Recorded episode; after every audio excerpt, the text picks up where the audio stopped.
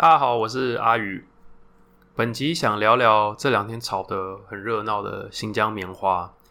如果还有不知道的朋友，简单介绍一下，是去年瑞士的 BCI 哈，这个良好棉花发展协会有发布说，呃，新疆棉疑似有这个强迫维族人工作的这个状况，所以这几乎就是说去指控新疆棉有使用奴工啊。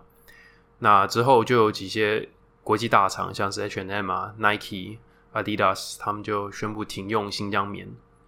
那中国的消费者之后知道之后，就喊出说要抵制这些，抵制他们的大厂牌。所以就是我抵制你的抵制啊。那我觉得这件事情很奇妙，是因为一开始出事的 H&M，它是去年十月就宣布不再使用新疆棉了，但是到今年三月这两天才开始烧起来。那不知道到底是消费者反应慢拍慢很多拍，还是？有心人刻意炒作。那我主要想讲的不是说新疆棉到底有没有使用强迫的这个强迫奴工啊，或者说这个事情里面谁多谁对谁错。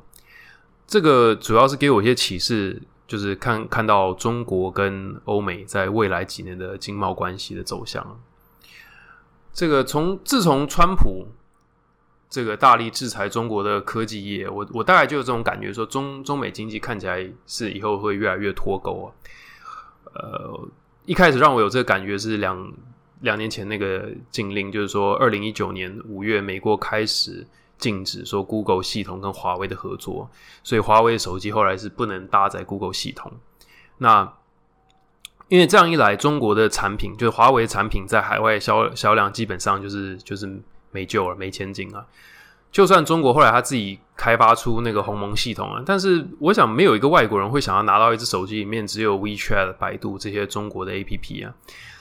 那华为，我觉得华为有中国这样的巨大市场，还有政府的撑腰啊，那它存活应该是不会有问题啊，只是它会失去海外市场。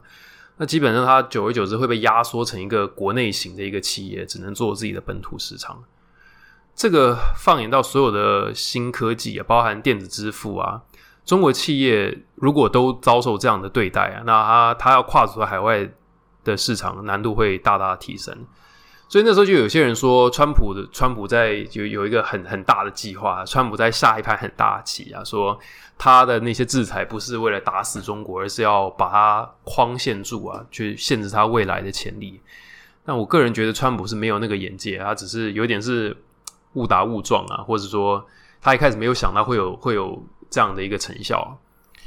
那中国方面也陆续有反击啊，像最近呃，中国禁止特斯拉的汽车进入呃军事用地啊这些敏感地区，因为他说特斯拉有摄像镜头，然后他会上传资料，可能会变成间谍车。那马斯克当然是是矢口否认了，对不对？因为特斯拉，他中国是占特斯拉全世界第二大的那个。那个销量销销售额，所以我猜特斯拉之后的做法很有可能会变得跟 Apple 一样。Apple 在二零一八年之后啊，它有它有宣布说，中国地区的用户上传的数据资料啊，像照片啊什么有的没的，它都只会储存在中国境内的伺服器啊。所以这也是为了要避免中国政府去去指控说什么啊，他他们。Apple 是会去窃取那个中国地区用户的的个资啊，那我猜 Tesla 之后应该也会走向这个模式啊，就是他要想办法在中国境内去建他的数据中心啊。那回到我们开头提到的新疆棉，这样这样看起来，中国呃，在中国的这些国际厂商啊，未来就会被迫走向双轨制。在中国销售的产品会搭载中国相关的系统啊、技术，或者中国限定的原料。那在国外就会用另外一套东西。要知道，中国的棉花虽然它占全世界好像二十二十几趴的产量，好像很大。呃，跟美国、印度分别是是前三名，印度好像是第一，中国第二，印度第呃，美国第三。但是新疆产的棉花又占中国的九成左右。中国它的它的需求量是比它的产量还要大，所以就算它不出口，全部在国内使用，其实还是有缺，还需要进口。所以未来我猜这些国际大厂、这些成衣品牌的一个解套的方式，就是它的新疆棉只用在中国境内销售，那国外的产品就停用这样子。那我最后还是要说一下，我觉得 H&M 真的蛮屌的，因为中国的市场占它的总营收大概四分之一啊，他还敢这样直接去去跟他切割，我觉得是是蛮屌的，蛮值得尊敬的。要是我 CEO，我不会这样做啊，我只能这样说。再稍微谈一下已经结束的中美阿拉斯加会谈哦，因为今年三月十八号，中美是展开了拜登上任以来第一次的高层会晤。呃，这次会晤大概开始前就知道不会有什么进展了。在会谈开始前，哈，三月十二号，美国已经先跟印度、日本、澳洲展开了四方会谈。那会谈的内容都是在讲说，呃，中国什么什么威胁，然后我们要要防范中国的威胁。那三月十六号，美国国务卿又到日本，哈，跟日本首相有谈话，讲到说。这个钓鱼台的议题啊，中国试图改变钓鱼台的现状，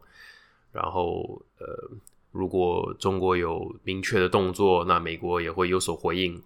所以又一次重申哈，美国是会支持日本在钓鱼台上面的立场啊。那之后在开会前二十四小时哈，布林肯还更新了一下这个这个香港的这个制裁名单啊，因为。就是他说，呃，中中国有些官员破坏了香港的自治，所以呃一口气制裁了二十四个官员那这个，所以中美峰会前已经已经搞成这样了。那一般来说，哈，呃，中国的回应，他可以说，呃，就取消会谈了，不然就是降低出席的官员层级啊，来当做一种抗议。那可是这次呢，还是让王王毅跟杨洁篪出席哈。所以可见中国是有备而来啊。那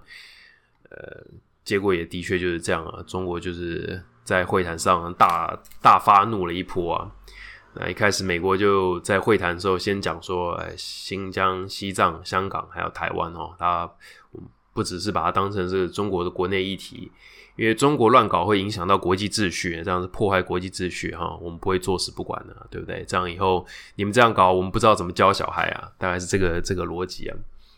那中国的回应就是说，这是呃，这是我们国内议题，你们美国少管。那我我这里先提一下哈，杨洁篪是是中国呃中共中央外事工作委员会的主任，然后也是政治局委员，所以他是党的官员哈。那王毅是外交部长，他是政府的官员。如果对中国的这个这个政治生态有点了解，就知道哈，这这两这两个是不一样的体系哈。通常党的官员是很呃比较强硬一点啊，然后比较就是比较保守一点。政府的官员通常是比较专业一点，然后讲话比较稍微中立一点，比较和缓一点哈。那杨洁篪一个人就讲了十六分钟啊，本来是预定两分钟啊，所以是超时很凶啊。然后内容也很像是就是一般的宣传内容了，什么哎我们中国人不吃这一套，哎你们美国人没有资格。对不对？我们吃洋人的苦头，哎，不少。对我们，我们不怕，我们不怕你们。大概是这种很煽动性的语言呢。那王毅讲的就是四平八稳啊，讲说你们呃会谈前前一天还针对香港的事情来制裁中国官员，这不是待客之道，就比较就事论事哈。然后最后他也提到说，哎，希望双方是可以重回重回这个正轨。那。所以看得出来，这个这个开幕式就已经很火爆，那闭门会谈就不用去期待有什么什么进展了。这样，但我觉得可以从这个这个会谈哈，可以看出说，这个就是拜登政府并没有像之前有些台湾的政治评论员觉得说，好像拜登政府会很软弱啊，比比川普软弱这样，并没有哈。那呃，布林肯听完这个中国这两个两个官员呢，大发雷霆啊，他也是笑一笑啊，然后就讲说，哎，那个你们应该要帮这个这个翻译员加薪哈，讲了这么久哈，呃，开一个玩笑，那这也是他的风格啊，就是呃态度上比较轻松，可是立场很坚定哈，对不对？那这个就跟跟庞培奥很不一样，如果我大哥庞培奥还在的话，应该已经把这两个中国人压在地上打，然后开玩笑，应该是不会了。